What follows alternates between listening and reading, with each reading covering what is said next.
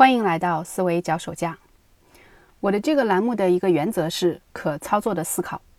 所谓可操作，并不只是提供一些工具，可操作更深层次的含义是与理想化的口号相对应。我最关心的问题是，我们怎么能够在实际生活中实现好的思考，而不是仅仅空喊口号？在我看来，一个好的思考最大的障碍不是工具的缺乏。而是人自身的局限。我在上面一期讲过，人的价值观、情感、利益等等，会对我们的思考有很大的障碍。这尤其体现在确认偏误上面。感兴趣的朋友可以回顾上面一期。除了这些，我们思考的局限性还表现在人的认知的一些天然的倾向上面。今天我要讲的启动效应就是一个典型的例子。启动效应的英文是 priming。这个原理是说，当你接触了一个刺激物之后，它所产生的内隐记忆会影响你接下来的反应，而这种影响常常是你没有注意到的。一个简单的例子是关于语词之间的启动。先给你看一个词“医生”，然后再给你一个写了很多词的卡片，问你第一眼注意到哪个词。那么，你更有可能先注意到卡片上的“护士”这个词，而不是面包。启动效应并不仅仅发生在语词的层面，而是对我们的行为和判断方方面面都有影响。比如，心理学家在纽约大学就做过一个实验，实验对象是一群二十岁左右的大学生。这些学生要做的事情是用一组语词造句。有一组学生所看到的词全部都是跟年老相关的，比如有皱纹的、秃顶的、健忘的、灰白的、孤独的等等。这件事做完了之后呢，心理学家要求学生们走到另外一个房间去，并记录下他们走过这段路所用的时间。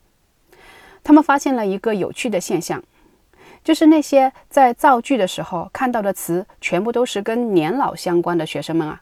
通过这段路所用的时间显著的高于对照组，也就是说，如果你的头脑中跟年老相关的印象被启动了，那么接下来你也倾向于这样行为。启动效应可以在不知不觉中影响我们的行动和判断，那么自然就会被人利用。我看到《哈佛商业评论》上有一篇文章，标题是：“如果你连十大心理学原则都不懂。”那真的没资格谈营销。这十大心理学原则的第一个就是启动效应。在现实生活中，启动效应对我们的影响主要表现在两个方面，一个就是像上面的实验所表示的，用一个刺激物启动一个反应。比如，产品的网页背景会影响消费者对产品的选择。在一个关于汽车网站的研究中，研究者发现。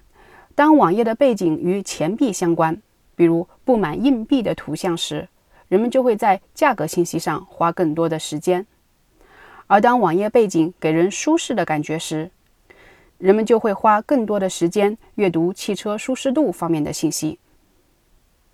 启动效应在现实中对我们的另一个影响，则是更为深远的。前面提到“启动”这个词的英文原文是 “priming”。其实，priming 还有另外一层意思，就是打底。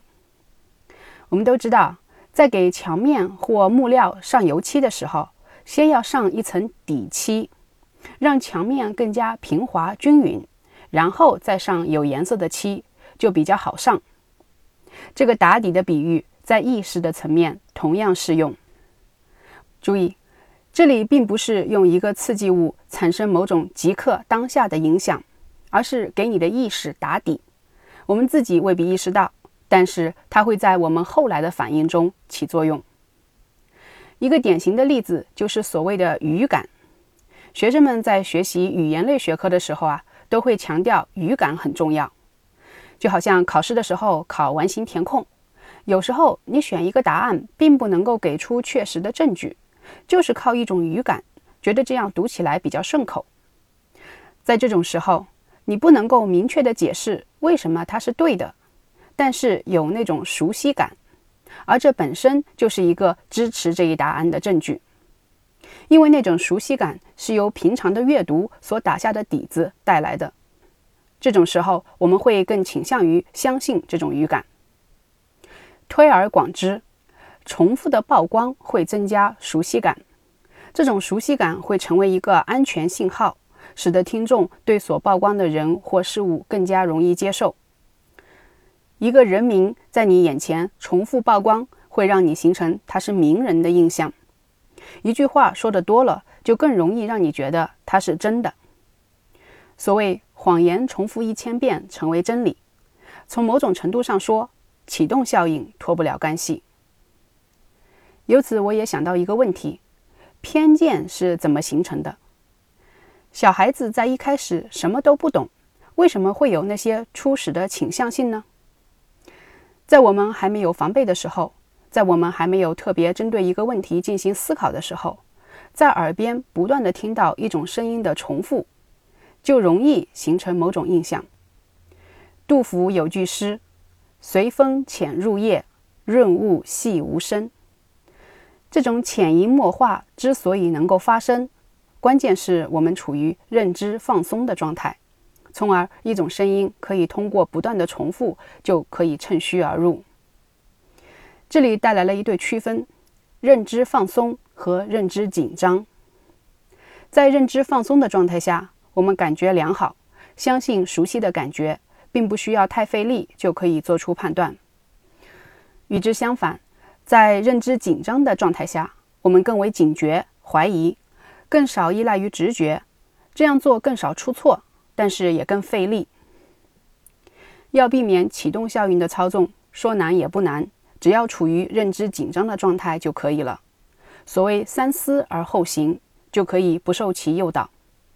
比如在买车的例子中，因为这是一个很重要的决定，所以我们不可能仅仅只是因为网页背景颜色或者汽车里的气味让我们愉悦就下单，而是会多方比较、综合评价考虑。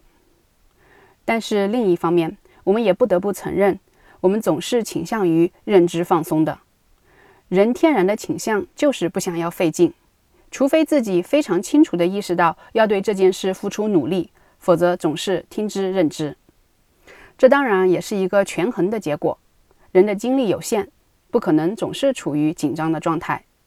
如果是一个不那么重要的决定，我们会觉得花那么多的时间和精力思考并不值得。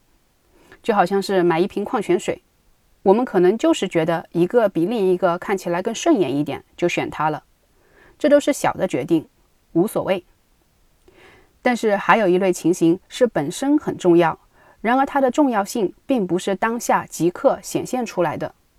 就好像我前面说的，一个人长期积累的偏见，在一次一次的认知放松状态下，被一种声音趁虚而入，潜移默化。等到这件事真正显露出它的危害的时候，可能已经积重难返了。所以，当我们的耳边总是听到一种声音嗡嗡响的时候，不应该听之任之，而是应该多一份警觉和怀疑。因为心理学家告诉我们，我们的意识被外界刺激左右的程度远远超乎我们的想象。这里是思维脚手架，我们下次再见。